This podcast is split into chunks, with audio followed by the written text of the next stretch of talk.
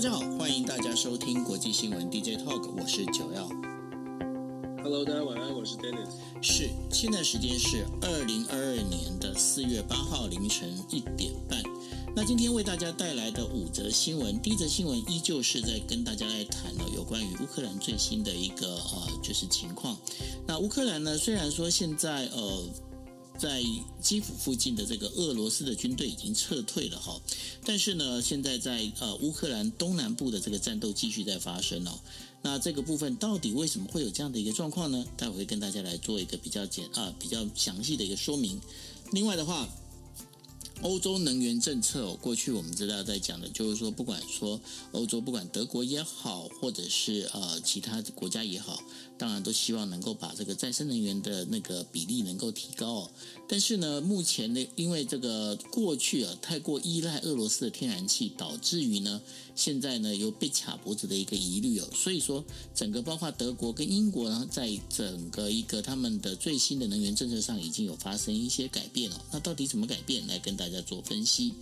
还有的话就是本来呢，呃，预计要来呃台湾访问的美国众院议长呢，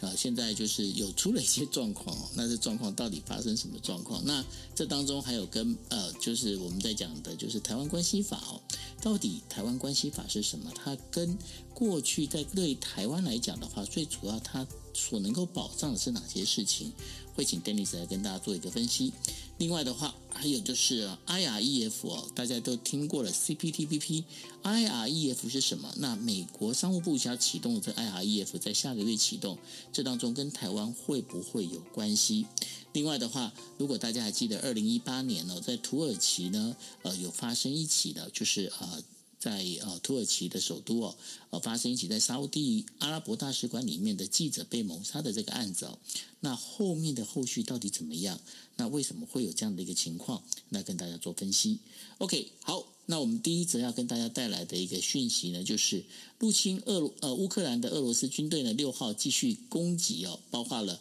呃马里乌波在内的这个乌克兰东部以及南部地区。那在于顿内兹克。这个东部发生呢，已经有数名的这个平民伤亡哦。另外呢，就是俄罗斯的外长维克维克洛夫呢，在七号的时候表示，虽然已经收到了乌克兰的停火协议，但是俄罗斯将会会拒绝哦。原因是因为这个协议里头啊，并没有就会把俄罗斯的要求涵盖在里头。根据顿内兹克的那个呃，就是州长呢，就是基里连科在推特上面表示哦，光是六号到七号的凌晨。俄罗斯军队呢，攻击这个顿涅茨克哦，造成了平民的上升，而且呢，六号副总理啊别卢斯克呢也告诉就是所有的这个在这个东部地区的这个民众呢，应该赶紧撤离哦，包括卢甘斯克还有就是顿内斯克哦。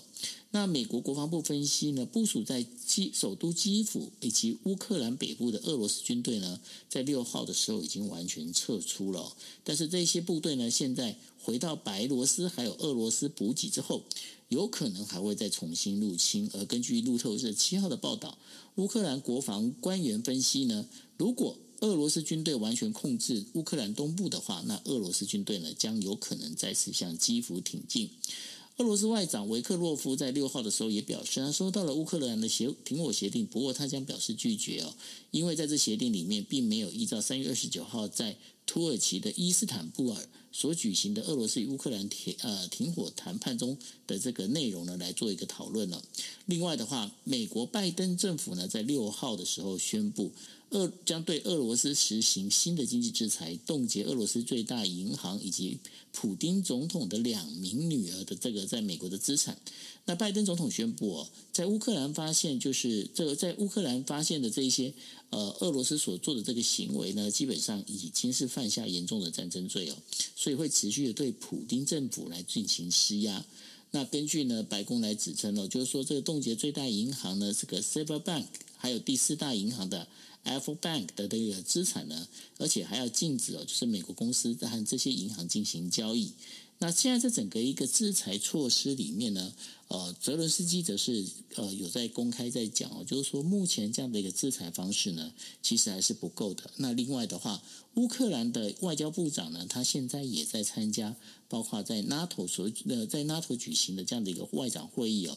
那呃，在这个外交那个外交部长他在谈到这些事情的时候，他也很明确的讲，乌克兰现在最需要的就是武器，武器还有武器哦。那 Dennis，在这整个一个这样一个发展趋势下，看起来乌克兰跟俄罗斯之间这样的一个战战争哦，还没办法一时半刻还没有办法平复。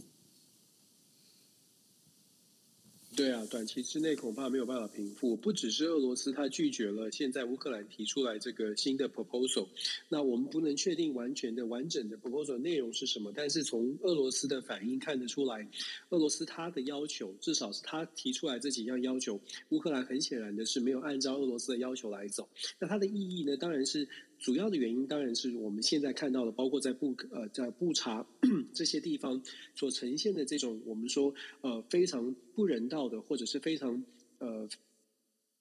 非常不能接受的这个情况，尤其是这样的新闻、这样的媒、这样的资讯出现之后，让乌克兰可以做的所谓的妥协的空间，就算泽伦斯基真想妥协，乌克兰人民恐怕都不能接受。这也是造成我们其实在之前地震后就就说，对于现在来说，乌克兰就算要和平谈判，他也不可能是完全接受俄罗斯的要求，一定会有一些呃来回哦。所以这个攻防在和平上面、和平谈判上面的攻防，恐怕都要花一些时间。就算双方真的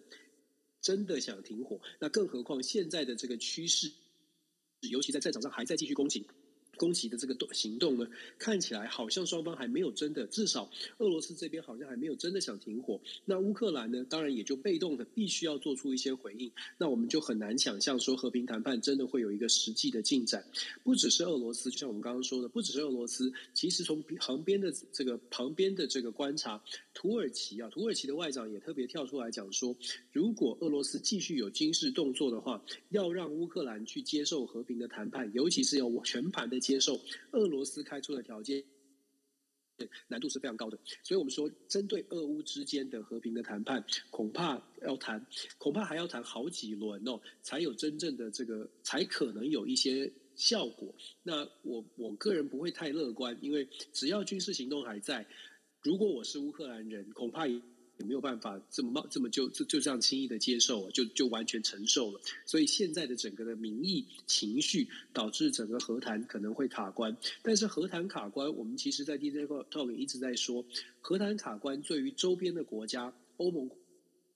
国家也会产生一些效应。我们先姑且不论所谓的能源跟粮食的危机造成全球的影响，我们就只说以地缘政治安全的角度啊。欧盟的国家有一些国家，在我们之前这个礼拜一直在讲说，有一些国家已经开始出现了态度上，哎，强化的更强化了，但是反对的可能也更加的反对，他会觉得说，赶快把这个事情停下来哦，双方都有责任，想要各打五十大板，意见出现分歧，对于西方采取的经济制裁也好，或者是接下来在用什么方式来去调停所谓的乌。冲突可能都呃，光是旁边的国家敲边鼓的这些国家都要花时间去调，都要花时间去协调，他们要如何调停，我们就可以想象这场战争恐怕真的是要拖得更长一些哦。那只还是一样的，我们希望它快点结束，但是现实上面来说，情绪已经起来了，要快点结束，它的可能性当然就下降了。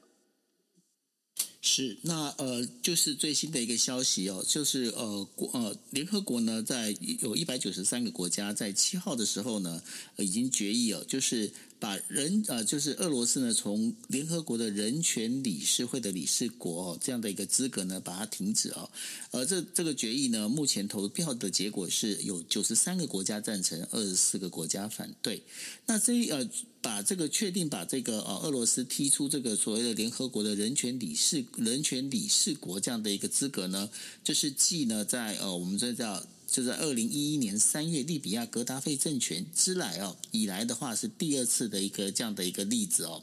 那在这个一个状况里头的话，目前的话最主要的所持的理由，就是因为呢，刚刚有提到了俄罗斯呢，他们在俄罗斯军队在布查所进行的这一些不人道的这一些，包括杀害，包括这一些相关的这些讯息呢，现在也已经是算是被证实哦。所以说，俄罗斯已经被啊，就是在联合国决议里头的话，呃，已经被决定啊，就是被踢出了人权理事会理事国的这样的一个资格哦。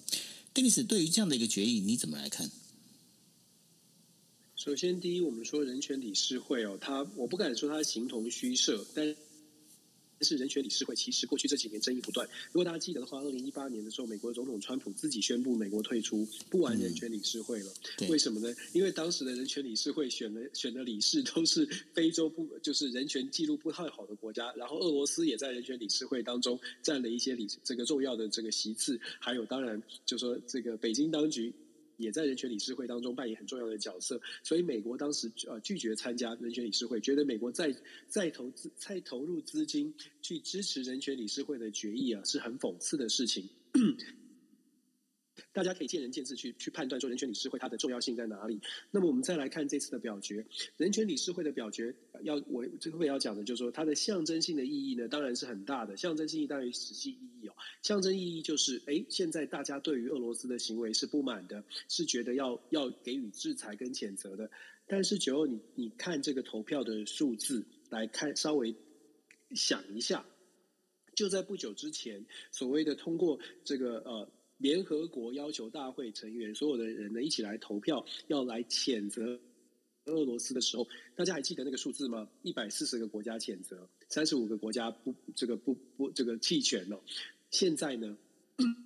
现在我们看到的数字是什么？现在我们看到的数字是九十四，如果我没有看错的话是九十九十三九十三九十三个国家赞成，二十四个国家反对，二十四反对，五十八个弃权，对。我不知道这个数字大家听起来会觉得是不是哪里有点问题？因为如果说按照我们说，呃，今对于俄罗斯要表达强烈的制裁，表达一些声明，那个时候这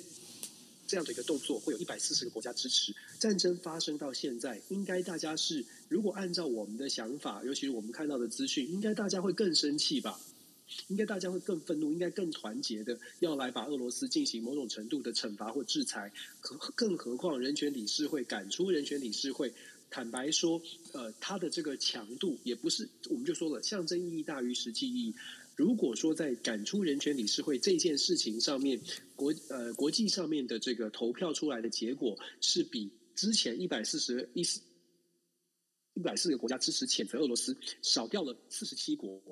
那我会觉得，大家可以进一步的去深思，现在整个国际的状况，所谓的国际的状况，尤其是我们比较没有在关注的一些国家，他的态度上面到底是站在什么样的角度？他是不是跟我们想象的一样，全力的要来支持所谓的制裁或谴责？以这个数字来说，我没有办法很乐观的说，全世界都已经开始团结起来，一致的说，哎，要把俄罗斯压倒、压垮、打垮。反而我会觉得出现了一些隐忧，因为出现了。我觉得从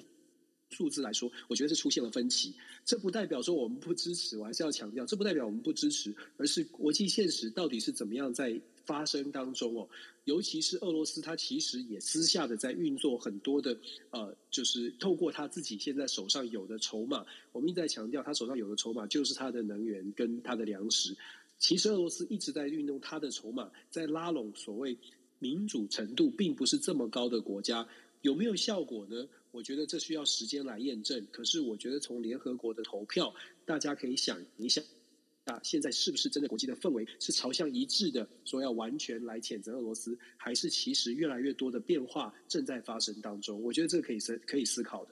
其的确哦，就是 Dennis 刚刚有提到的，因为呢，在投票之前的话。俄罗斯呢，其实已经有发函给包括在呃亚洲、非洲还有中南美洲的部分的国家哦，希望他们能够投下反对票哦。这样的一个呃，就是事情呢，也被英呃美国的一个媒体所证实了。那再跟大家解释一下，人权理事会哦，那个联合国人权理事会呢，它最主要是要促进人权还有基本的一个自由，然后呃，就是还有拥护这整个自由的这样的一个等于说国呃联合国的一个组织哦。它其实是在一九四六年的时候创立哦，那然后呢，在二零零六年的时候把它设计，一九四六年设呃就创立一个叫做人权委员会。到了二零零六年的时候呢，就是设置一个叫做人权理事会。那对于国际间的包括人权侵害以及人权相关的紧急问题呢，都做一个追处置了。那这当中刚刚有提到的俄罗斯被赶出的这样的一个理事国的一个资格呢，最主要是因为呢，这每三年的话会选一个理事国。那这个理事国现在目前担任理事国有四十七个国家。那然后呢，大家如果印象深刻的话，在四呃二月二十四号呃俄罗斯入侵乌克兰之后呢，在三月一号的时候，俄罗斯的外长就是呃他曾经要在那个就是要公开的做等于说视讯演讲的时候，那个画面很清楚哦，就是说当他要准备演讲的时候，呃这一群一群这个联合国官员呢全部退席。那个地方其实就是人权理事会。那的确有，就像刚刚呃，Denis 跟大家提到的一点哦，当时呢，其实联合国大会里面对于这件事情啊，投反对票有一百四十多票。然后呢，今天的一个投票结果，赞成票只有九十三票，然后反对票二十四票。那这当中代表的意义到底是什么呢？哦，的的确是很值得一个关注。不过这样看起来，Dennis，你有发现好像整个整个人类世界已经开始分成两边了。这就是我们所担心的。现在看起来，如果这个战战事慢慢的延长下去，它真的有可能慢慢的走向嗯各自的阵营。我不会学，我一直都说我我不想用这个所谓的新冷战，因为其实这一次的各自的阵营，它并不是主打。虽然我们在谈，有的时候在看到美国在讲说是民主对上专制，可是你会发现现在。嗯，出现的这个两两边的这个呃两边的阵营还不见得是民主对抗专制，这比这是更麻烦的事情。所谓的不见得民主对抗专制，譬如说像是印度，就是最偏。人的例子。印度在这次的事件当中，他选择的并不是在他的看看法，他的决定并不是根据所谓的民主跟专专制，而是真的是国家利益哦。所以现在的这种两个阵营呢，有点像是有呃怎么说，在全球化的时代。经济的得利者对上经济的相对的不得利者，或者是感觉到相对剥夺感的人，剥夺剥夺感有相对剥夺感的国家，很有可能在这次的事件当中，把他们的这个不满的情绪宣泄出来。他们会认为说，你们在全球化的时代里面呢，都得到利益了，像是先进的国家，你们都是在高高在上的这些国家。可是从这个这次的事件，它引爆的，我们比较担心的是，它引爆的会是。对于整个，你看从疫情开始，疫苗分配不均，我们之前其实也有谈过疫苗分配不均。然后呢，在这现在的所谓的能源跟粮食，当俄罗斯提出来说，哎，我们的能源粮食我们可以用折扣价给你哦，在这个时代，你看如果跟着我们站在一起的话，我们都是穷人，我们都是一般人，他们都是既得利益者，他们主导了很多的事情。这个论述想不想听，或者是大家愿不愿意接受？我们可能站在台湾，或者说我们听到的这些讯息，稍微的就偏向已经开发的国家。可是我们必须要反过来说，有一些尚未开发很好的国家，其实他们的他们的想法，或者他们的观点，或许真的很容易去去往那个，就是我们我们被欺压了，我们被剥夺了那个方向去前进。所以这也是为什么我们在一直讲说，其实我们所谓的国际现实，某种程度就是反映出来，现在这个世界，尤其在全球化之后，它并不是很公平的在发展。那这种不公平的状况呢，会不会因为这一次的乌俄战争，把它连带的拉起来？尤其是当俄罗斯其实可能很有心的、很策略性的想要这么做的时候，这两大阵营可能不会是西方国家所说民主对专制，可能被炒作成为。公平就是所谓的发展，呃，这个呃剥夺，就是呃呃得利者跟受害者这两大阵营的分歧就很难，真的是很难去做协调，除非除非啦，我觉得民主国家不是没有办法去改变这个状态，可。是民主国家可能要愿意付出更多，去认真的思考说，过去这十几二十年来的整个发展的过程当中，是不是有哪些地方，呃，可能在利益的分配上并不是很平均的？愿不愿意把这个利利益，或者愿不愿意重新思考？未来包括全球产业链、全球供应链，到底怎么样来满足这些有相对剥夺感的国家？如果如果如果可以思考这一步的话，也许可以翻转。但是如果没有办法想到其他就是开发中的国家怎么来看待这个事件，还是觉得说，哎，这是民主对上专制，我我会觉得那这个这个这个途径吧，或者是找解决方法，可能可能就很难真的这个对症下药。呃，这个当中其实也跟呃跟就是。一直我们过去一直在提的一个全球化有很大的一个关系，为什么呢？因为在全球化关系里头的话，最主要的一个概念就是说，呃，在哪些国家它本身其实有生产更多的这样的一个相关可以便宜的这样的一个东西的话，那当然就是给这个国家来生产哦。借由这样的一个方式的话，所以呢，在全球做一个全球化，在某个角度里面就是全球的一个分工化，但是呢，也是因为这一次的俄罗斯入侵乌克兰之后，所有的国家发现一件事情，完蛋了，糟糕了，我不能再把这些，比方说，我把粮食全部依赖在乌克兰，你依赖在俄罗斯，我也不能把我的能源一直在依赖在就是俄罗斯这一边哦。那所以呢，大家也知道，就是说这件事情其实也不是从俄罗斯入侵乌克兰开始，而是从呢，呃，在我们在讲的二零二零年的这个新冠疫情开始，很多国家就发现，这也是为什么美国开始希望要把这个半导体的产业拉回到他自己的国家来做。很多的国家在发现一件事情，诶，我好像不能去过度的依赖，甚至呢。不管说我在经济也好，我在国防也好，就像我们在前几天也一直在跟大家提到的，有关于国防经费的部分，德国的国防经费，他们呃在过去的话认为就是说，哎，只要有人能够帮我来保护这个欧洲的话，其实呢，我这个国防经费可以经费可以不用拉高，所以在德国它可以国防经费经费只有在 GDP 的一点多，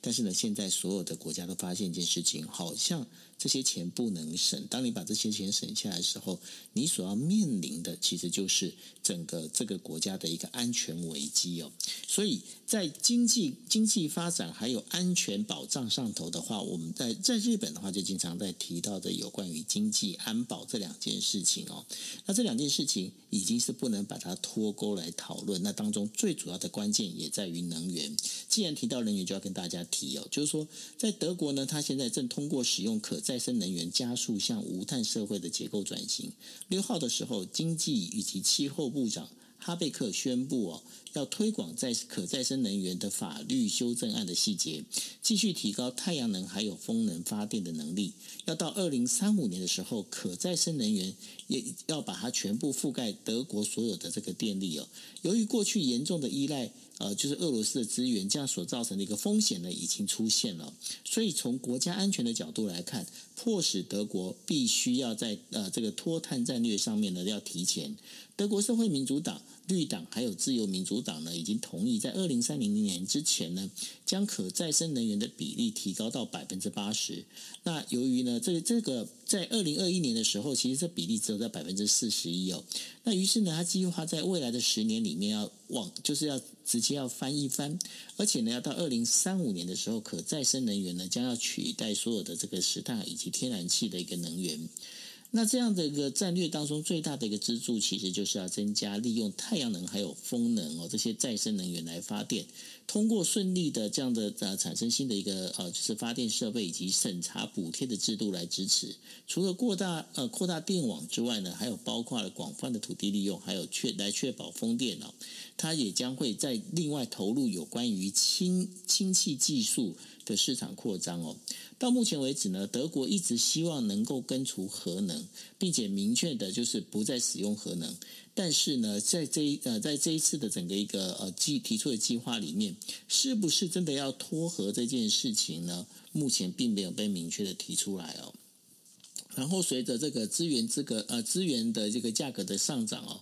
在整个一个可再生能源的电费呢，以为了要减轻就是用户用户的负担哦，那然后目前这整个一个能源政策进行修订，那。但是呢，英国所走的方向就不太一样喽。英国同样在六号的时候公布中长期的能源稳定供应计划，到二零三零年的时候，它要再多建八座的核反应堆。到二零三零年为止呢，这个整个包括核电还有这所谓的它把核电包括在内的低碳能源呢，将从目前的百分之六十提高到百分之九十五。而这样的一个计划，除了就是因为新冠病毒。危机之后，再加上了这个俄罗斯入侵的俄乌克兰这样的一个事情呢，导致能源价格飙涨哦。那为了这样经济制裁的部分呢，呃，英国宣布在要到今年年中的时候，将全部停止俄罗斯的原油进口，而且呢，也要将这个就是尽量将俄罗斯呃对于俄罗斯的这个天然气的依存呢。降到零哦，那俄罗斯石油呢，在英国总需求的比例其实不算高。他们呃，英国对于俄罗斯的那个就是原油的比例呢，要求需求的比例是呃占所有的能源里头的百分之八，而那个天然气是百分之五。但是呢，支持这个整个英国最主要的一个能源的重点呢，其实在于核电站。那根据呢这个日英国政府的一个统计哦，到二零二零年为止呢，核电站的一个总发电量比例将达到百分之十六。但是呢，现在新建之后呢，会再提高提高百分之十，也就达到百分之二十六哦。那目前所有，但是呢，现在重点问题出在现在所有的核电站呢，在二零三零年的时候都要进行退役，所以呢，必须要马上的采取一些相对应的措施。另外，在于可可再生能源的部分。海上风电三十年的机装机，呃，二零三零年的装机目标呢，将从现在的十基瓦呢提升到五十基瓦。那然后呢，目前预计在二零三零三五年的时候，能够在呃有就是有达到呃十四基瓦这样的一个发电能量哦。那这最主要的话是希望呢，能够利用海上风电的方式呢，能够来提高这个所谓的再生能源。但是现在整个包括欧洲哦，就是不管说英国也好，德国也好，还有包括甚至还有包括法国，他们不管说采取呃，你要采取核电也好，你采取风电也好，都在尽量的想要跟俄罗斯脱钩。但是呢，在目前为止，这整个看这计划的这个整个部署，的确写得非常的洋洋洒洒。可是呢，大部分最快最快也要到二零三零年，那现在才是二零二二年而已哦。还有八年的时间，你觉得这变化会不会还发生其他的一个影响？会啊，我觉得这个变化还蛮多的。其实我们一直都在说，就是 一直都在讲说，其实各国都在他们盘算他们自己的能源政策，因为这等于是这次的乌俄战争把整个能源的政策都全部都打乱了。就是大家都有本来有慢慢的，譬如说减少核能啦，譬如说整个再生能源如何来如何来按照按部就班的在哪一年达成什么样的成效。以德国来说，我们刚刚九欧你刚刚分享的，德国来说，它等于是这一次就重新赶快重整所谓的绿能的绿能的计划。可是我们也必须说，像欧盟今天的最新的消息，欧盟本来说呢，在啊三个月之内，在今年的大概。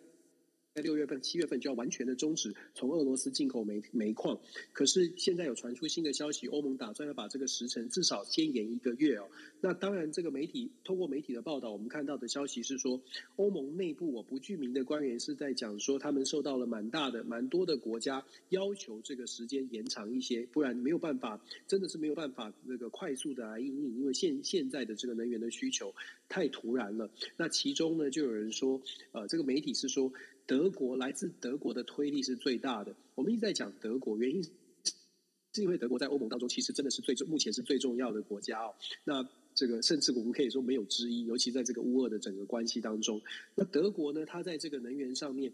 其实我们也一直说，它受到的冲击是最大的。德国因为我们知道它去核的政策，那昨天。德国总理舒兹也自己自己讲了，确实在德国有一些讨论，是不是要把现有的核电厂，比如说延役，或者是增呃是，或者是增加核电核电的这个比占比哦。核德国现在核电大概是占百分之六点二，那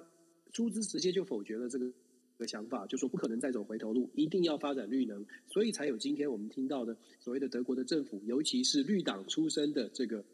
能源部长。特别的去讲说，我们赶快的设定一个目标，然后把这个绿能赶快拉抬起来。可是变数很多，九二问的问题就是这样，就是说变数很多的原因是因为在现实上到底能不能成呢？包括了风电，包括了太阳能，它是不是效率能够达成本来的预期？然后高价要到要花多少多到多少的这个成都多少比例的增幅？是德国的民众可以接受的。其实，舒斯的政府现在也面临一个，真的是一个很大的挑战。德国的民众当然看到了国际的变局，当然看到了能源价格必然会上涨。可是，看到上涨、预期上涨，跟每个月的账单拿到之后，然后心里的感觉，甚至是延续几个月之后，我们再来问他说：“你你觉得这样子你可以接受吗？是不是会重新思考说，哎，要怎么样找到比较便宜的能源？可能就会出现变数。这也是为什么我们说这是变数其实是很大。我们以英国来说，看看德国，其实。”德国能源真的是真的是很很很很被这个俄罗斯绑绑住哦，因为它的比例真的太高了。可是我们看不比例不是很高的英国，英国在上个上上个星期宣布了电费的调涨，调整的价格，调整价格非常的明显，在很多地区甚至调涨了三百分之三十甚至百分之五十。英国的这个负责能源的部长的内阁大臣呢，讲说接下来的三年，他预期接下来的三年，英国的电费都不会往下，只有可能往上。所以英国的民众，我们现在我们就说了，现在已经可以预期能源的价格会上涨了。那现在这个预期跟一年后再来问，两年后再来问，三年后再来问，如果说这个能源价格往上飙，但是收入没有往上，或者是其他的物价没有往下掉，那你可以想象，民众现在觉得 OK，现在觉得共共体时间勉为其难。那半年后呢？一年后呢？这就是为什么我们而而且英国也确实开始有一个新的计划，只不过他们没有那么绿能。英国的计划就是刚刚九二也说了，增加核电。其实法国也在讨论增加核电。在这里，我们不是要强调说，哎，核电怎么？怎么样好，或者是什么样的天然气不好？这其实不是的。重点在于你要有一个完整的能源政策，适合自己的。德国之所以可以强调说它的它不要再把这个能呃核能的比例提高，一部分的原因是因为它只有六点二的占比。虽然虽然说核能是比较便宜的，也是很多人觉得比较便宜的，但是核能的这个 concern 以及核能的占比低，造成德国。呃，觉得他们自己是可以支撑比支付比较高的能源，然后来选择比较朝向未来的绿能的发展。但是不是每个国家都像德国有这样的宰屌，所以导致整个欧洲国家，我们说光是在能源上面就会出现很多的意见分歧。那我真的对于所谓的绿能产业，我们觉得它是未来的希望，而且联合国其实这个礼拜也发表了所谓的什么气候变迁的报告，也特别去强调。对于整个地球，我们只有的这一个地球，需要更多、更直接的行动，才有可能减缓现在的恶化的状况。那德国是坚守这一点，德国有它的条件。那欧洲的国家有多少会继续坚守？这个我们可以继续观察。那是那整个在亚洲，我们自己在台湾，呃，又又要要用什么样的这个政策哦？不管是绿能或者是环境政策、能源政策，要用怎么样的全盘的思考，可以兼顾能源、兼顾环保，又兼顾台湾高耗能的所谓的半导体产业。我我是我们是真的在 DJ 会一直在说，我觉得这个是要真的是需要一一场好好的这个国事会议的时候。可是你觉得，呃，现在在谈我们只有一个地球这件事情，全球都能够一起呼应吗？这这是不是是不是你你也觉得很理想，对不对？所以就是这就是我们一直在在讲的，就是我们前面才我们前面才提说，未来的世界可能已经会分成两边了。然后你现在又要讲说，这个是全球要大家要我们只有一个地球，你觉得这个事情可能会发生吗？应该是说不是说。我们只有一个地球，是大家都知道的，也都是事实嘛。但是确实，就如同我们所说的，国际政治它就是有很现实的层面，就是理想归理想，还有国家利益啊，还有国家利益的考量。所以，当我们在有时有时候，我们其实，在 DJ，我们其实 DJ 跳的很很。要说很很很务实，还是说很现实？我们其实都一直在讲，我们其实都一直在讲说，这个这个面对国际上面这些解这些解释这些现象或者这些呼吁哦，在解释上面，如果你没有办法兼顾到不同的，尤其不同条件的呃国家或不同条件的朋友，你很难看到呃有真的有用的行动，大部分会变成是口惠而实不至。譬如说，我们只有一个地球，其实大家都知道，那你。其实你去问非洲的国家，他们难道不不知道只有一个地球吗？他们也知道。他们难道不会想说这个可以这个能够做多多一点环保很好吗？他们也知道。这不就像是有点何肉何不食肉糜吗？都告诉大家说这是一个美好的未来。可是我现在做不到啊。那目前在乌俄的冲突之下，能源它就是危机，粮食它就是危机。那要跟这些面对粮食危机、能源危机冲击比较大的国家讲说，哎，你可以怎么做？你可以怎么做？可是，可是。在旁边讲很容易啊，要做是很困难的。这是为什么我们一直在说，我们都有点逆风吧。的确哦，呃，这当中的话，另外的话，刚刚提到了有关于德国发展绿能这件事情，其实大家要知道啊，我们之前也在跟大家提了啊，在日本呢，曾经发生过，就是呃地震之后呢，整个呃包括因为整个地震发生，然后很多因为天候气候的关系，太阳能它整个发电量是没有办法提高的哈、哦，所以呢。不管在发呃在发展，就是我们在讲的太阳能或者是风能也好，它后之后还会遇到另外一个问题，也就是气候变迁的问题。当气候发生变迁，大家可以想一下，也许也许现在大家觉得说应该不会有什么事情吧？呃，我随便举个例子来讲好了，万一有个火山爆发，有个大的火山爆发的时候，当满天都被火山灰所遮盖的时候，我想请问哦，太阳能能够发电吗？吼，那这个当中就是。变成了你要在做各种不同的一个假设里面，那这也是为什么各国的这个所谓的再生能源的政策，它会分得那么细，而且呢，这也是正就是更印证一件事情，为什么欧盟哦要把核能归类到所谓的就是绿能产业这一块里头，其实也应该都会发现了这当中有很多难以控制的。那当然，就像我们刚刚呃，Dennis 跟大家提到的，我们并不是说哦一定要就是走核能或者。是怎么样的一个概念？但是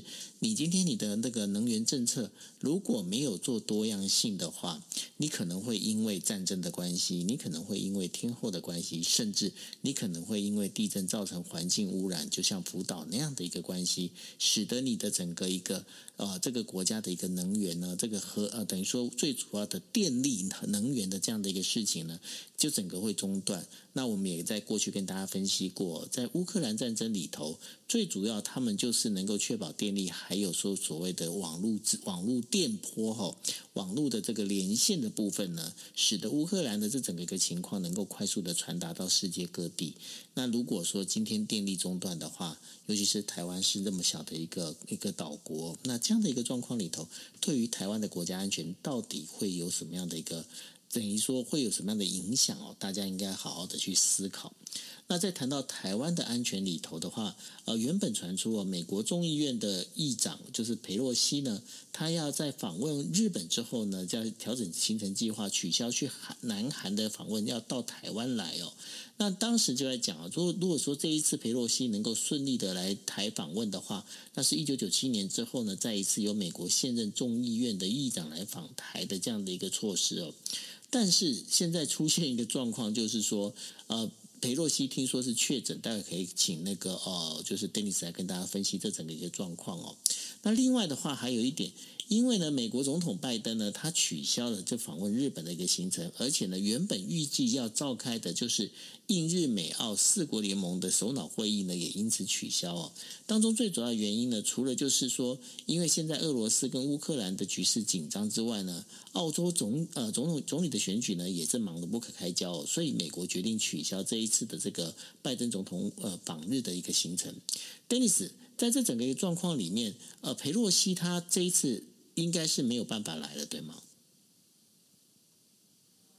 现在他们呃，比如呃，Nancy Pelosi 的办公室已经发表声明了，就说这个一定会是延后的。他没有说取消了，他说是延后。哦、是延后。基本上，他是一个，嗯、对他基本上就是一个呃确诊的一个状态。说今天这个礼拜初期的时候是阴性，但是再检测是是阳性，啊、呃，是无症状的阳性，所以暂时必须要取消这个这样的一个延后这个延后行程啊、呃，要延后这样的行程哦。嗯、所以呃，对，所以我们就说国际政治有点像纸牌屋，这个剧情情。情节上演的高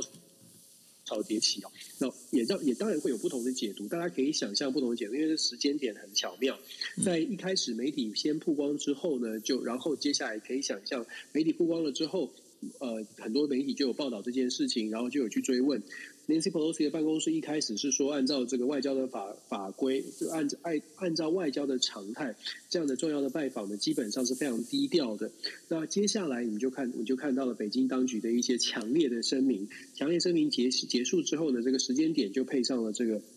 Nancy Pelosi 办公室今天早上发表的声明。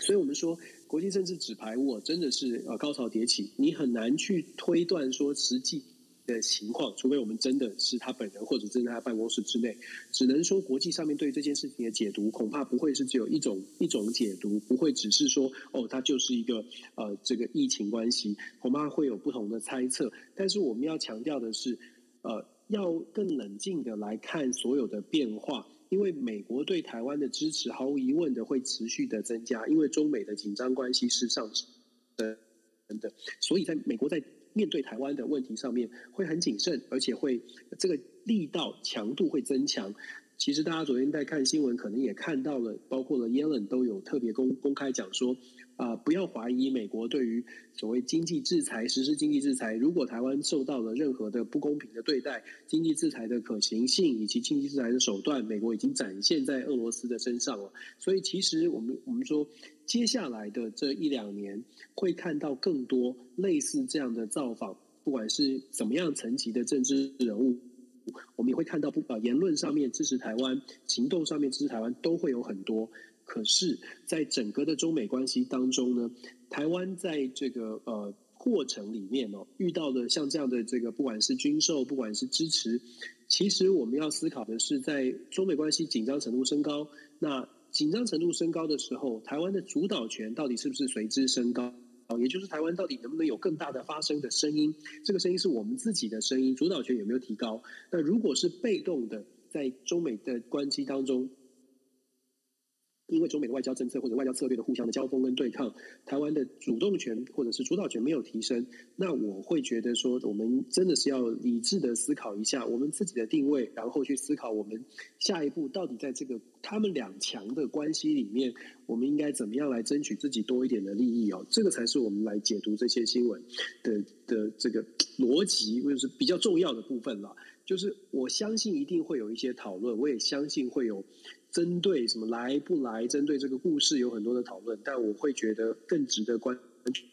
注的是背后的逻辑，以及台湾到底在未来的中美关系当中可以扮演什么角色？呃。我觉得这个更重要一些。是，不过呢，这当中可能要请 Dennis 来跟大家解释一下有关于台湾关系法这件事情哦。因为呃，在俄罗斯入侵乌克兰的时候呢，其实当时呢，就是有有人在开始来讨论，就是其实乌克兰虽然说他当时想要接呃加入就是北约组织，那被呃梅克尔为首的这样的部分的这个北北约成员国呢拒绝在门外哦，就有人在讲。乌克兰其实是缺了一个类似像台湾关系法这样的一个保障的一个协议。台湾关系法对于就是台湾的国家安全里头，它到底它的重要性在哪里？然后它本身其实对于这个台美之间的一个关系，它会有什么样的一个保障的一个方一个最主要的一个呃就是效果呢？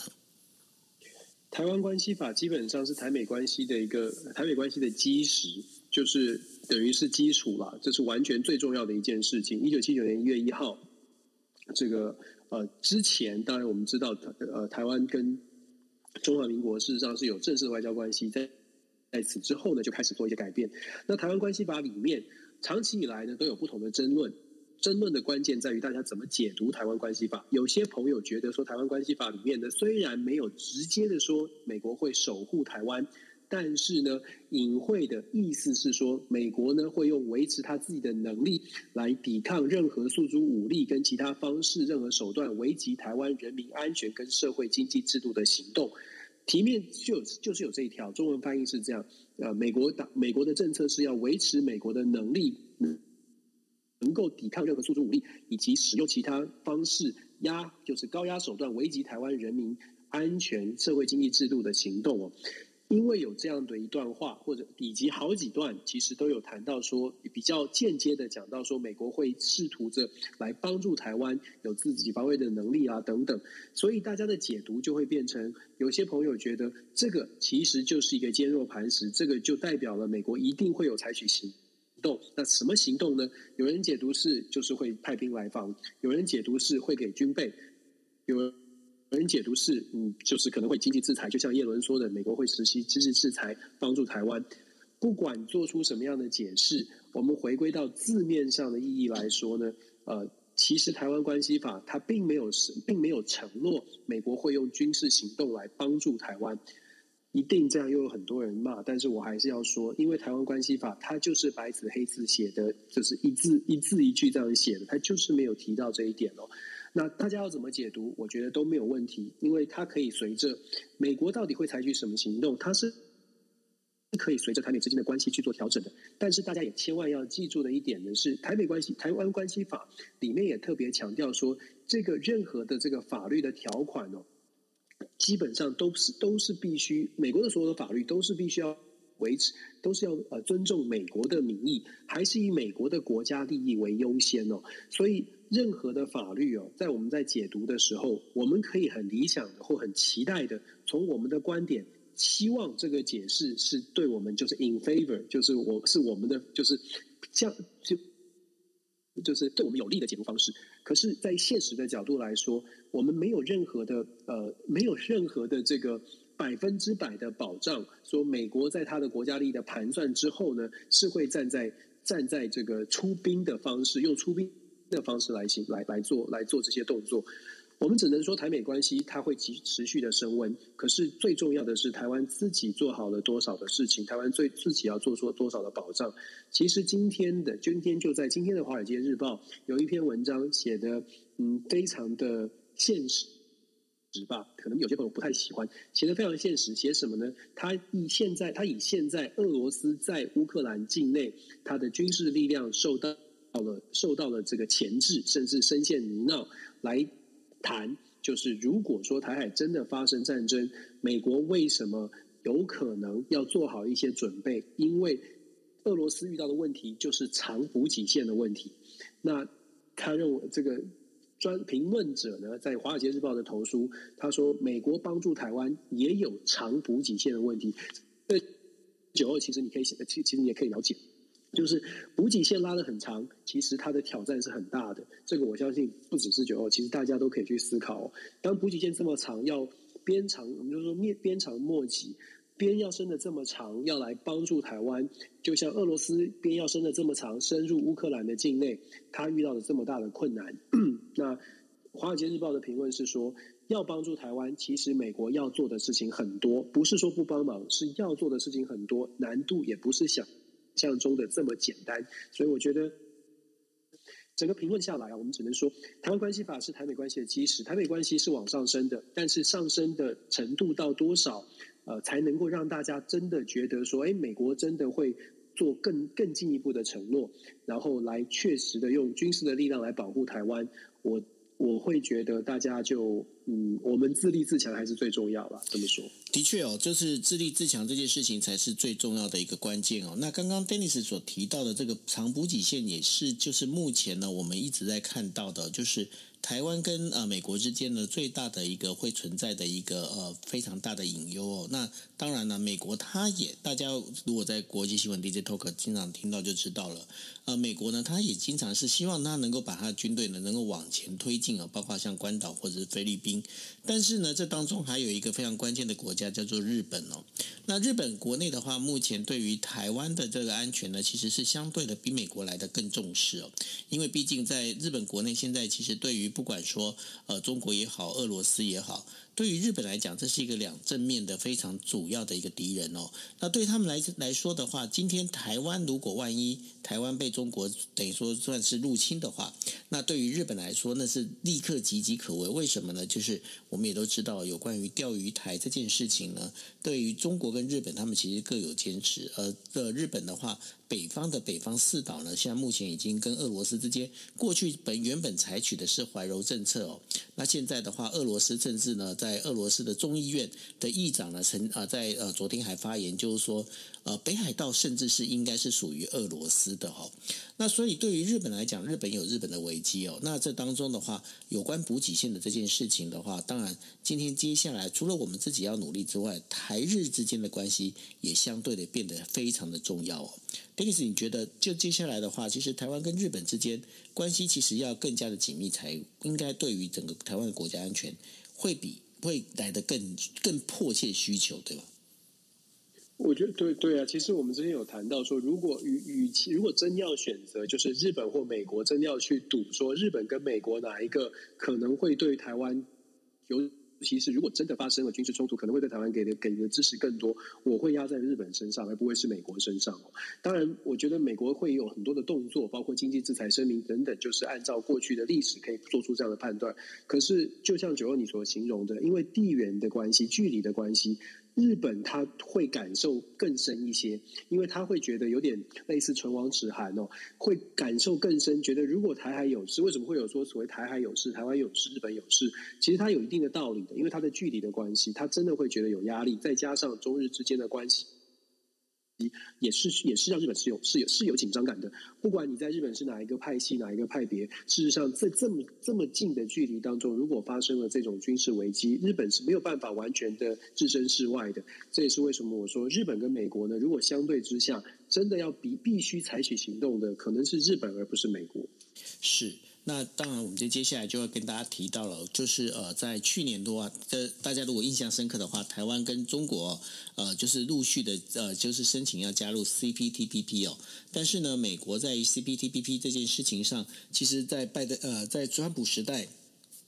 他就已经退出了。那日本一直很希望美呃美国能够重新加进来，但是美国拜登政府呢也已经已经一再的表示说，美国不可能再回到所谓的 CPTPP 里头啊。但是呢，虽然美国不回到 CPTPP 里头，但是美国的拜登政府呢，他已经计划哦重新推推出一个在五月的时候，就是下个月哦，推出一个叫做印太经济印太经济框架 IPEF 哦。但然后 IPEF 它本身呢，它其实就是最主要针对我们在前面一直在提到的。有关于供应链的一个问题哦，那这个最主要的框架，最主要就是针对日本还有东南亚国家在贸易还有供应链上的一个合作，打造一个呢与中国竞争的一个经济经济同盟哦。那美国商务部呢预计在五月的时候呢启动 IPEF。那除了日本之外呢，它现在目前还跟新加坡、马来西亚、然后纽西兰、韩国以及印度等国家呢制定具体的一个措施。IPEF 有四大支柱，那四大支柱？第一个叫做贸易，第二个叫做供应链，第三个叫做基础建设跟脱碳，然后第四个包括税收以及反腐败哦。然后呢，在签约这样的一个协议里头的话，每个协议国跟参与国不同，但是呢，参与贸易的国家呢，将可以参与这所有的四个领域里头的所有的东西哦。那美国贸易代表戴琪呢，他在他就表示哦，IPEF 跟传统的自由贸易协定，也就是 FTA 呢，其实不太一样哦，因为参加国呢，必并不必为了要开放市场而降低关税。那尤其呢，因为为什么？为什么戴琪会这样主张？因为呢，民进党呃民主党的一个支持者哦，他在基础上是属于他的基础是属于工会还有左派的这个反对贸易自由化，所以在整个在制定这整个一个 IPEF 的一个呃制度上呢，其实最主要会针对所谓的就是数数字贸易，还有就是规则，还有一些采购半导体的这些相关的战略物资的一个合作为重点。因此，在这一个 IPEF 里面，其实在，在呃去年年底的时候呢，已经有开始在提这样的一个事情哦。那现在应该是在五月的时候会正式启动。你觉得接下来台湾可能被纳入在 IPEF 里头吗？我觉得，我觉得这个问题应该是说，台湾必须要争取进入 IPEF，而且对台湾来说，这是这真的是。应该要应该要想尽办法要要能够进进入的，因为我们其实都知道 CPTPP 有困难，因为要十一个国家大家都同意，然后 RCEP 也有困难，呃很多的政治力，但是 IPEF 相对来说，美国提出来这个 IPEF 在政治上面的阻力啊，相对是小一些的，因为美国它是主导的国家。问题是我们还是遇到了一些啊担忧或者是隐忧，因为美国戴琪在上个星期在国会的听证会当中，其实国会议员，美国有两百个国会议员写信去要求美国把台湾纳入 IPF，但是戴琪在回答国会的问题的时候呢，还是闪烁了，还是闪掉了这个问题哦。他他想说，目前台湾没有在 IPF 的讨论当中。当然，这听起来对我们来说是很残酷，但是我会从另外一个角度说，我们常常讲讲说，看清事实之后，我们要积极的努力去把它变成变成真，而不是希望只是讲很理想的话。看清楚美国。现在的担心，看了解为什么美国现在不愿意直接的去承诺台湾加入进去，是不是我们在谈判的过程当中还没有让美国觉得我们一定要被加入进去？其实 IPEF 是一个，就像九欧你刚刚为这个分享的，IPF 是一个非常松散的经济合作的架构，它有点像是价值观的同盟，而不是在传统的所谓的贸易贸易同盟。所以它 IPF 里面没有没有会不不打算要签什么自由贸易协定这种东西，因为传统自由贸易协定就是两个国家签了，然后针对某些的产业、某些的项目，在关税上面零关税。对，然后互相的、互相的，尽可能的降低这些这些成本哦，这种这种制度上面的成本、行政上面的成本。但是呢，IPF 其实比较像是我们签了一个，你加入这个同盟之后，后呢，很多的气象就是针对讲很直白的吧，针对美国需求。这是为什么美国要提 IPF 印太合作合作框架？为什么美国要提这个 IPF？原则原因就是因为美国看得很清楚，是亚洲地区的国家。根本没有办法呢，因为经济的这个发展程度不一哦，所以根本没有办法签一个一体适用的一个架构的协议。一体适用的架构协议只会变成很松散跟没有效率。所以美国签的这个想要提供的所所谓的这个框架协议呢，是说大家加入进来了。呃，你们就是我们认定的可以在某些产业合作的伙伴。那既然你在里面呢，我们就可以针对某些产业，我们来各个的来做呃，再来做分配哦，来做讨论。其实这跟川普时代所强调的所谓的一对一，川普很喜欢谈一对一的双边的协议。为什么川普喜欢双边协议呢？各位其实可以理解这个很简单的逻辑。谈双双边协议对于大国来说，尤其是当国力不同的时候、不对称的时候，双边协议是最棒的。大人就是讲很直白，就是大对小、大欺小。当然，美国不会说我大欺小，可是当你大对小的时候啊，这种双边协议你很难让小国可以谈到什么优惠的条件。相对来说，大国可以得到的利益是比较多的。如果他们够聪明的话，川普一直在强调，过去的美国谈判、贸易谈判都很傻。永远都是大对小，但是都谈输。所以，川普上任之后，如果大家记得的话，川普上任之后先改了北美自由贸易协定，把墨西哥跟加拿大的这个协议改过来，让美国得利更多。又去二零一七年又自己决定说，我们跟韩国要重签，也是因为川普觉得，哎，说双边协议美韩之间怎么韩国赚我这么多，所以硬是把它调整。所以，川普时代就已经在强调说，美国必须现利用现有的优势去谈双边协议，才能得到更多的利益。拜登时期谈出来的所谓的 I IPEF，其实它有点像是换汤不换药，只是把更多的国家先圈起来。我们先把这些东南亚国家、亚太地区的国家呢先圈起来，这些都是可能的未来的盟友，可能可以谈的。怎么谈呢？一个一个来谈。美国对新加坡，美国对东南亚的马来西亚、印尼、菲律宾、泰国分开来。来谈，但是我们都在这个框架协议里面。如果可以的话，就在这个餐自助餐盘餐盘上面，新加坡啊，你在半导半导体上面可以跟我呃，可以跟哪哪些国家合作？我们就来把美国、新加坡，也许台湾，把它加进来。哎，我们在 IPF 之下设一个半导体相关的产业链的某种协议，那就是这三个国家在 IPF 下面有这个小组，或者是有一种某一某一种协议是可以达成的。这。谈到这里呢，我就必须说，美国的这个理想的状态，当然是以美国利益为优先。可是我们也不用，我们也不能说，哎，这就是啊，这是美国就是只想到他们自己。相反的，我们认清了事实之后，为什么我说台湾必须要加入？因为我们认清事实之后，它确实是美国主导，确实会是美国利益优先。可是台湾在从中也会得到台湾所需要的利益，也是台湾真的是台湾需要的。我们看到 CPTPP，我们看到 RCEP，它代表的是全球有很大很大的市场。事实上，台湾有点像是有点被边缘化。虽然我们可以透过其他的管道，还是把我们的产品出去，可是被边缘化却是却是不争的事实哦，残忍的事实。所以，台湾其实非常需要。另外，就是真的是需要这个 IP IPEF 能够加入这种架构，给台湾更多的机会，可以真的好好的来谈一下。也许我们在加入的过程不容易，尤其是政治上面的考量，政治力一定会有影响。东南亚国家是不是愿意，就是在加入了 IPF 之后呢？我刚刚讲的小组里面会不会会不会对台湾跟台湾合作有一些担忧？这个是我们要克服的。可是因为 IPF IPEF EF 是美国所主导，所以我会觉得看清现实之后，我们真的可以好好的去利用现在的中美竞争以及现在的台美关系。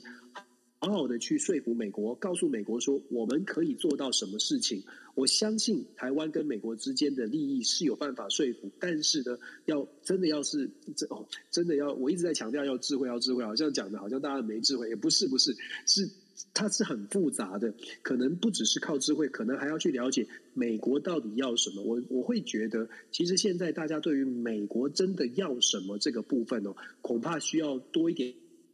的了解哦，因为包括你看戴琪的回应，包括你看美国国会做的一些讨论，我们都看到了所谓的支持台湾的面向。可是大家也可以去进一步的问说，国会有两百人都已经同意，国会才四百三十五，众议院才四百三十五，为什么会有两百人同意，但是还推不过呢？到底原因在哪里？我觉得这个这个就是我们说的，去看现实，了解状况，了解美国到底在想什么。当你有两百个国会议员支持台湾，可是戴琪还是不愿意说。口的时候，真的我们就要去冷静的去想说，那剩下那两百三十五个在想什么？他们的力量比较大吗？难道这两百个是假的吗？当然不是。可是最大的阻碍在哪里？我们如果去了解那个阻碍，可能才知道怎么去突破，戴琪才会松口。我觉得这个是台湾要努力的部分，而不是说阿姨。因为看到两百人写信，或者因为看到戴琪说了说了这个闪闪烁其词，就开始觉得高兴或开始觉得失望，不是的，是看到事实之后，我们赶快去努力哦，这个才是这个这个才是我们该做的事情。为什么我们今天都在谈投票？嗯，那然后联合国也是 那个票数很重要。就是其实就是就是比人多啊，有的时候就是另就是真的是他的民主的审议过程就是很现实。如果你真的可以拿到比较多人支持，尤其像在美国现在的状况，拿到比较多人支持，他就他就声音大，他就有机会改变一些事情。对啊，因为呃票数其实代表着某些的意义哦，所以这非常重要。那我觉得说台湾呢，是不是能够？天哪，哎，我们上一次。在那个什么，在台湾还没有加入那个 CPTPP 的时候，我们一直一直喊说台湾必须要加入 CPTPP，那结果被中国抢先了。然后现在我们又开始在喊说大家那个 IPEF 要记得加入，我不晓得接下来会怎么发展呢，Dennis。我我就像我说的，我觉得 IPEF 是台湾比较有机会，我们不敢说保证，但台湾比较有机会。主要的原因是因为美国提出这个印太印太合作框架，主要就是要跟中国做出区隔。所以我觉得台湾会比较有机会。可是如果说呃，如果说美国最后没有，就是还是不愿意让台湾加入的话，我会我会觉得这个嗯，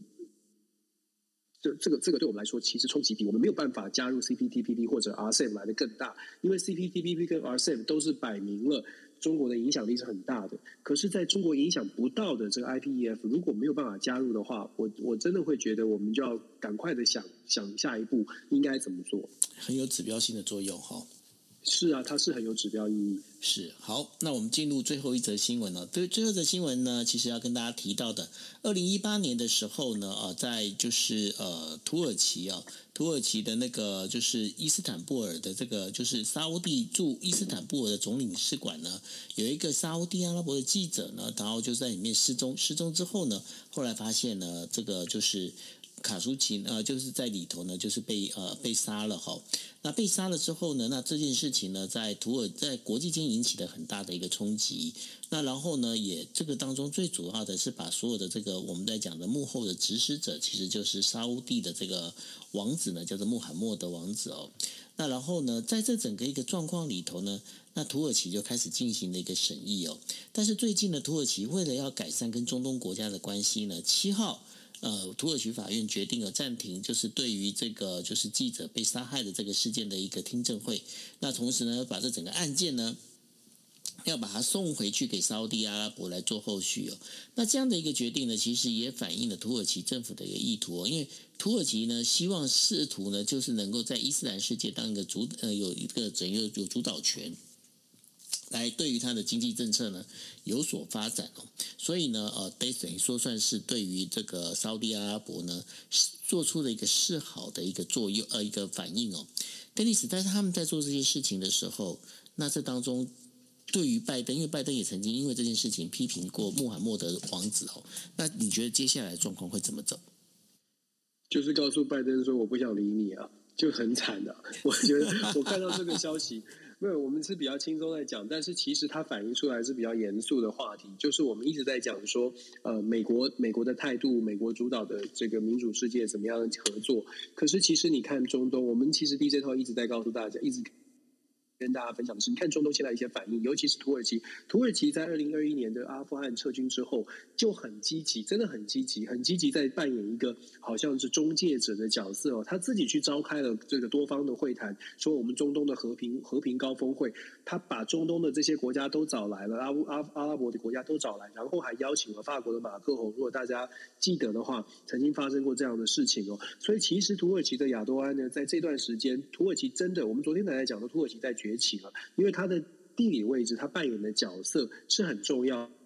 好的。那土耳其更不用说，土耳其其实二零一五年所谓的叙利亚难民事件，土耳其就开始因为帮欧盟接收了非常多的难民，欧盟给他钱让土耳其去接收难民，这些动作都让土耳其越来的重要性是不断。在提升，当然土耳其内部有很多的问题，我们必须说，它的民主化的程度，事实上也是受到所谓的 Freedom House 啊这些国家这些组织是打负，就是就是民主的程度其实是其实是在扣分的，是往下掉的。但是土耳其的这个对这个地区的影响力，它却是不。不断的上升，那主要就是因为他对外的关系，他在掌握对亚多安在啊，这鄂多安在掌握对外关系上面，他从土耳其的角度出发，他看清楚了这个这个中东地区哪些国家的影响力在上升，哪些国家的影响力在下降，土耳其的影响力能不能提升？他的所有的步骤，其实你看他的策略都是朝这个方向，怎么样让土耳其变得更重要？现在他采取的这个行动，就像九欧说的，我们也之前说过了。拜登总统从上任开始就不太愿意跟沙乌地阿拉伯做连接，因为他从选举过程当中就就已经提到了这次的这个记者的被杀害的事件，就说啊，沙乌地阿拉伯是人权很有争议的国家，对于 MBS 态度也一直都不好，甚至是不愿意见他的。所以呢，这也让拜登总统在这一次的所谓的能源危机，我们在 DJ 也一直跟大家说，从一开始就说能源危机，拜登有几个几个出口，但是这些出口都拒绝了拜登，原因就是因为关系其实从上任之后就不好，沙特阿拉伯或者是欧佩国国家组织基本上呃不回应美国带头的所谓的增产的要求，就是一个很明显的例子。现在土耳其他在盘算这个中东地区的实力消长的时候，我们可以从这个把中这个记者谋杀案明明在土耳其发生哦，明明在土耳其发生，他有他的管辖权，但是他觉得说，哎，这个这个不关我的事了，我现在的审理我的调查也差不多了，接下来的证据呢，要在沙乌地阿拉伯才会比较确确确比较多哦，所以这个案件管辖权就让你沙乌地阿拉伯来处理吧。这都我们觉得也都不用思考，就是最后的结果，回到沙乌地阿拉伯处理，那就是没有，那就那就是这样了，那就是结案。基本上呢，就不会再追究所谓的王储的所谓的人权的争议哦。有有可能说土耳其把这个案子拿回沙拉伯，然后沙乌沙乌地阿拉伯的法院说：“哦，王储你是坏蛋吗？”这根本不可能。所以简单来说，就像九欧你一开始就说了，这个动作呢，它是一个可以说是示好的动作，可是它其实背后的外交盘算是土耳其在想办法怎么样让自己变成这个地区真的大家都愿意。把呃给予更多信任的一个仲裁者，甚至是中介者的角色，因为是中介者，所以接下来他的政治的影响力，他在不管在能源或者是经济上面的交交流，他都有好处可得哦。所以土耳其，呃，我们说为什么土耳其我们值得关注，或者土耳其其实民主虽然程度没有上升，没有变得比较好，但是它的在区域的影响力。其实不断的在上升，甚至我们说不同的阵营都要去，都可能要拉拢土耳，都都可能会去拉拢土耳其。我们再看接下来，再继续慢慢观察，也许就会发现布林肯或者是拜登政府呢，对土耳其的态度也会开始变得更好，好一些，更友善一些哦。过去这一段时间，就是战争乌俄冲突发生之前，其实拜登政府对于土耳其还蛮凶的，蛮大声的。可是现在呢，恐怕对他说话稍微会小声一些。可是这就这也反映出来我们说的所谓的国际实力、国际影响力的消长。我我真的觉得这个土耳其在操作的是土耳其的利益，土耳其的外交政策有他自己的方向。那我们看，就是从外面看呢，要嗯要可能可以可以看一看，可以学一学吧，看看到底这个世界真正走向是什么，大家可以思考。是哦，那这就是我们为大家带来的五则国际新闻哦。那其实呢，在最近，尤其是在发生这个乌克兰啊，就是俄罗斯入侵乌克兰的这个战争之后啊，但是我发现我们的那个国际新闻 DJ Talk 真的是越来越像在在让人家追剧耶。因为政治全球的政治角力，真的就像我们形容，就跟纸牌屋一样啊。有讯息，有很多的讯息每天在发生，然后每一个讯息发生之后，政治各国的领导人就是行为者，他就会开始做出不同的盘算。嗯，那那因为变化太多了，所以盘算也增多。那这个盘算变多了，剧情就变得更加的错综复杂。所以真的跟追剧是是差不多的。对啊，所以呢，大家哦，就是你你们如果要追剧的话，你当然也欢迎大家，就是可以在我们直播的时候啦，就是在 Clubhouse 这边来看。但是因为我们现在因为呃美国的夏令时间的关系哦，所以只能在呃台北时间大概是晚上一点半才能够开始。如果你们来不及去呃，就是呃跟我们在做呃就是线上直播的这样的一个时间的，这等于说同步收听啊。那大家可以去锁定哦，大家可以看到我们现在在房间上头啊，啊，有 Dennis 的全球政治笔记的这样的 Podcast，或者呢，大家可以上网，不管是在 Spotify 或者是 Podcast 上头啊，你们也可以搜寻“今夜一杯”，可以发现就是我们在就是“今夜一杯”，还有就是 Dennis 的这个全球政治笔记呢，我们都会把这个内容直接放在 Podcast 上头，那也欢迎大家哦，可以去订阅然后收听。OK，好，那这就是我们这个星期为大家带来的就是呃国际新闻 DJ Talk。那我们下个星期再见喽，谢谢大家，晚安，拜拜。谢谢大家，晚安，拜拜，周末愉快，拜。